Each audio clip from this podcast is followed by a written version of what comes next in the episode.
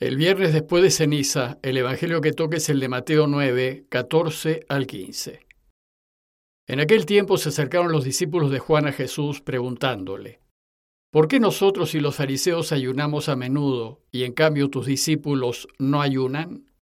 Jesús les dijo, ¿es que pueden guardar luto los invitados a la boda mientras el novio está con ellos? Llegará un día en que se lleven al novio y entonces ayunarán. Al iniciar la cuaresma, la Iglesia nos invita a reflexionar en el ayuno, pues es una de las prácticas propias de este tiempo litúrgico. De hecho, se mencionó en el Evangelio del miércoles de ceniza, y por tanto, antes de comentarles el texto de hoy, deseo hacer una breve nota respecto al ayuno. La palabra ayuno deriva del latín eiunare, que significa dejar vacío el estómago y se trata de la decisión libre de privarse o limitarse en el comer y o beber algo.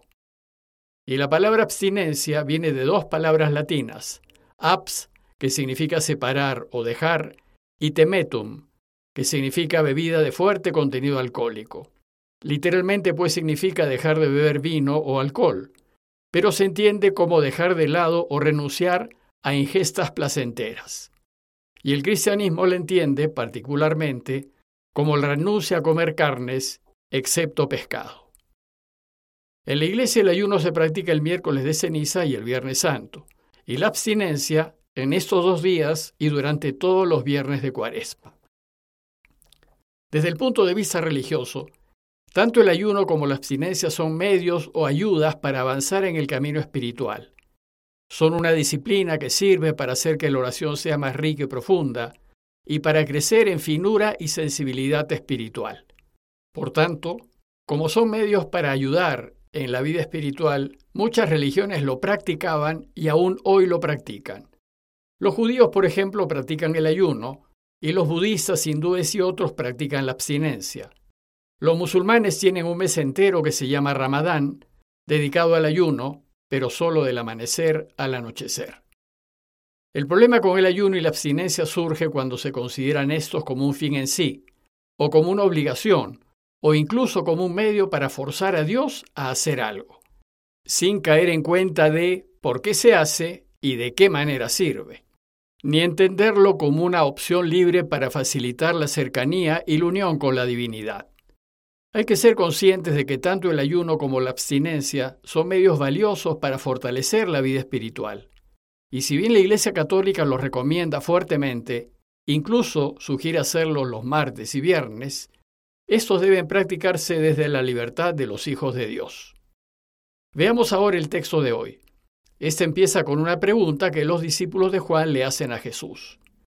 Dice el texto que se acercaron los discípulos de Juan a Jesús preguntándole, ¿por qué nosotros y los fariseos ayunamos a menudo y en cambio tus discípulos no ayunan?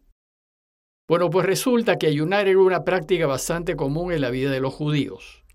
Una vez al año, en el día de la expiación, llamado también Yom Kippur, todos los judíos ayunan para alcanzar el perdón de sus pecados. De hecho, el Yom Kippur es el día más sagrado del calendario religioso judío. En ese día el pueblo se arrepiente sinceramente de sus pecados y luego del rito que realiza el sumo sacerdote, Dios perdona a su pueblo completamente. En ese rito el sacerdote sacrificaba una cabra macho por los pecados del pueblo y sobre otra cabra macho cargaba simbólicamente los pecados de todos y la soltaba en el desierto para que muera, como expiación por los pecados del pueblo. A este segundo animal se le conocía como el chivo expiatorio, pues sin ser culpable asume los pecados y las faltas de otros. Pero también el pueblo ayunaba en situaciones de duelo o en situaciones difíciles, como sequías, inundaciones o guerras, a fin de alcanzar el favor de Dios. Los discípulos de Juan el Bautista ayunaban debido a que esperaban el juicio inminente del Señor, y el ayuno era signo de arrepentimiento y conversión, y mostraba que estaban preparados para el juicio definitivo de Dios.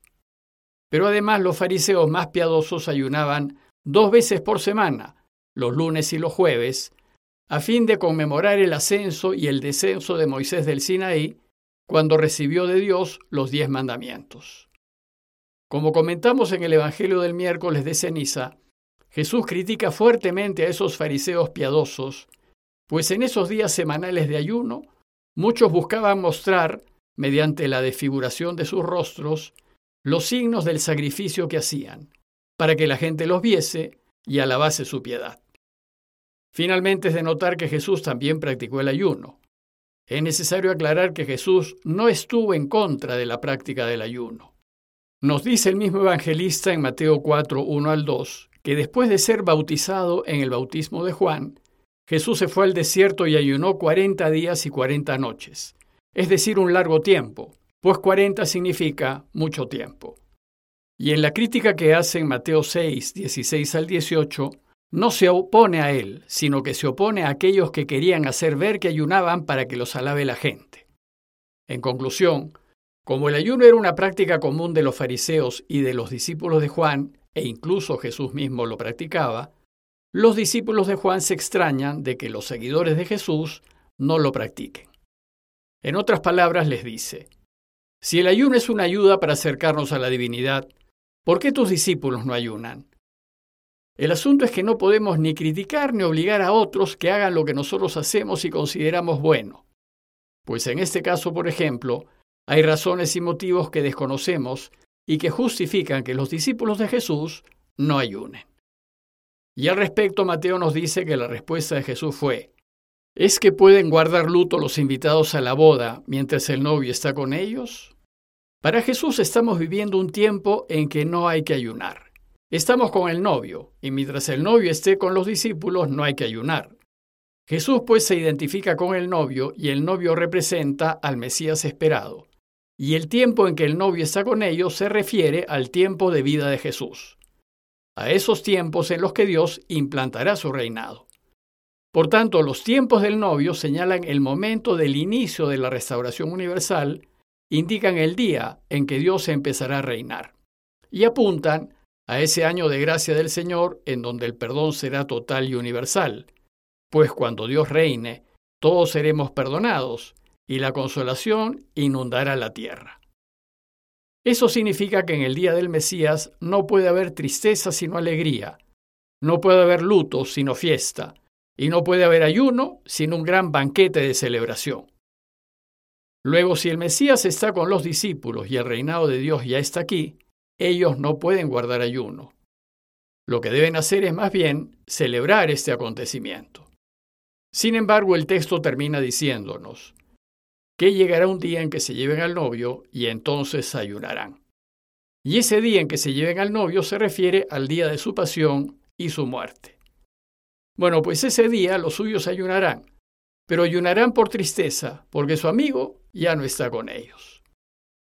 En la iglesia antigua, los primeros cristianos, que venían todos del judaísmo, mantuvieron la práctica de ayunar dos días a la semana, porque el novio ya no estaba con ellos.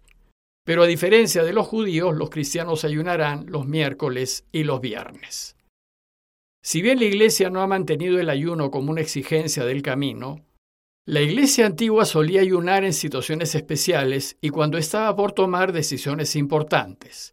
Por ejemplo, nos dice Hechos 13, 2 al 3, que mientras estaban celebrando el culto del Señor y ayunando, dijo el Espíritu Santo, Sepárenme a Bernabé y a Saulo para la obra a la que los he llamado. Y entonces, después de haber ayunado y orado, les impusieron las manos y los enviaron. Y en Hechos 14, 23 nos dice que designaron presbíteros en cada iglesia, y después de hacer oración con ayunos, los encomendaron al Señor en quien habían creído. La Iglesia ha mantenido dos días de ayuno y abstinencia, entre comillas, obligatorio, y son el miércoles de ceniza y el viernes santo. Y además pide a los seguidores de Jesús abstenerse de comer carne los viernes de cuaresma en solidaridad con la pasión del Señor. La Iglesia también nos pide estar en ayunas una hora antes de comulgar. Pero es de mencionar que muchos practican libremente el ayuno como una especie de purificación física para poder sentir con más fuerza la presencia de Dios. Sin embargo, es de notar que nunca la Iglesia ha ayunado en domingos. Es imposible porque el domingo es un día de fiesta y celebra la resurrección de Jesús. Y volviendo al texto de hoy, Es cierto que Jesús no impuso ninguna disciplina especial de ayuno a sus seguidores. Los dejó que actúen movidos por la libertad de los hijos de Dios. Pero ahora estamos en un tiempo nuevo, en los tiempos del Mesías y en espera de que vuelva por segunda vez, que exige que las prácticas antiguas adquieran un nuevo sentido. Sin embargo, nunca hay que ver el ayuno como un fin en sí, es decir, ayunar por ayunar. Debemos verlo solo como un medio, solo como una ayuda por medio de la cual nos podemos servir para procurar dominar los deseos materiales y corporales y para permitirnos acercarnos más a Dios. En conclusión, ahora que estamos iniciando el tiempo de Cuaresma y considerando que se trata de un tiempo de arrepentimiento y conversión, cada quien podría considerar la conveniencia de practicar el ayuno en los momentos que propone la Iglesia. Pero en este camino de preparación para celebrar la pasión y muerte del Señor, uno debe querer hacerlo voluntariamente, considerando los efectos positivos que trae esta práctica. Lo cierto es que nunca hay que imponer a los demás nuestras prácticas, sino más bien confiar en que Dios atraerá a todos hacia sí por los medios que mejor convenga a cada quien. Pidámosle pues al Señor que este tiempo de cuaresma sea un tiempo en que nos acerquemos más y más al Señor y mejor nos dispongamos a hacer su voluntad.